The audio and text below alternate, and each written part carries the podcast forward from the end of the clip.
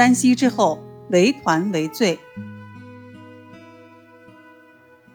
金华府志写道：“义乌以一名者，代不乏人。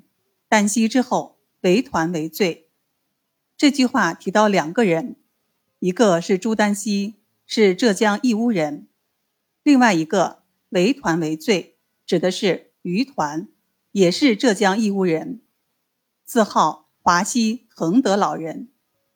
近现代还有一位名医，名叫陈无咎，此人号黄熙，也是浙江义乌人。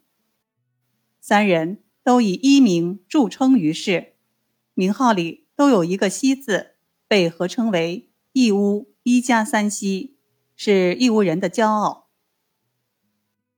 于团，字天明，是明代中期著名的医学家，生活于一四三八。到一五一七年，他的曾祖父授业于元代名医朱丹溪门下，医术精湛。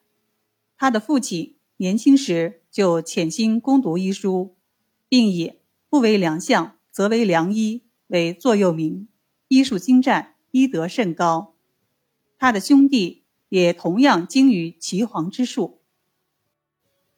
于团幼年时患腹股病。他的兄弟亲自检方，精心护理，历时三个月，终于把于团的病治好了。所以，于团之家可称为医学世家。于团年轻时因母亲多病，也立志学医。他潜心研读各种中医经典著作，继承发挥了朱丹溪的医理，其医药以丹溪为宗。及张仲景、孙思邈、钱野、李杲、朱家之精华，融会贯通，从而建立起一整套系统的医学理论。于团一生著述颇丰，有《医学正传》八卷，《方脉发蒙》六卷，还有《政治真诠》等。